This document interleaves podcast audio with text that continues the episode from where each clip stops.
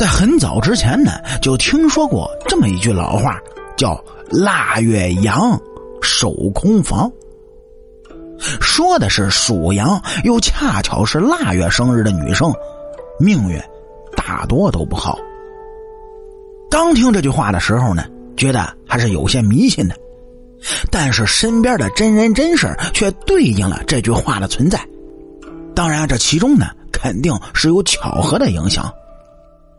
那么，除了上面那句话，哎，民间还流传着这样一句俗语，叫“十羊九不全，一钱坐垫钱”。那么这句话又是什么意思呢？其实啊，不仅在农村，在城市也有属羊的人命不好的说法，尤其是女孩子属羊的话，那是更加的不好了。听着老辈人说啊。以前在男女相亲的时候，如果女性属羊，那都要隐瞒自己的属相，就是怕对方知道自己的属相之后啊不同意。其实属羊的女人并不是命不好，人们之所以说属羊的女人命不好，还要追溯到慈禧太后当政的时候，因为慈禧太后属羊。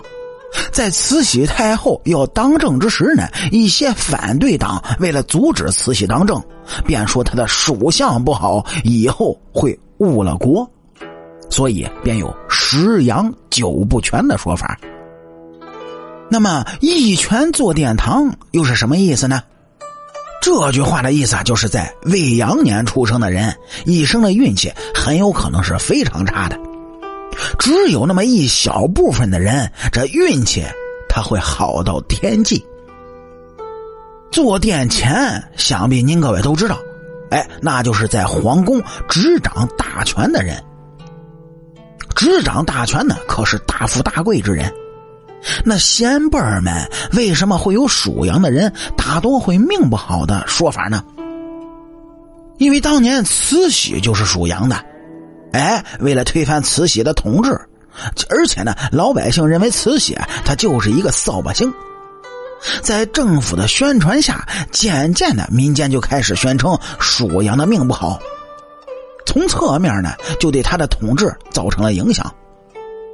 但是，一拳坐殿前的例子那是特别多。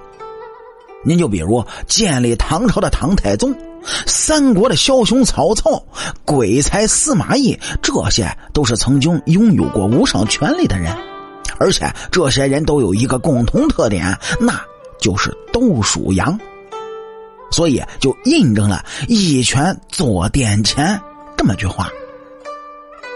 您各位想啊，中华民族传统文化那是博大精深，相同的东西呢，可能就会有不同的象征。关于羊的理解也不能过于片面。羊是十二生肖之一，足以说明它在中国人心目当中所占据的位置。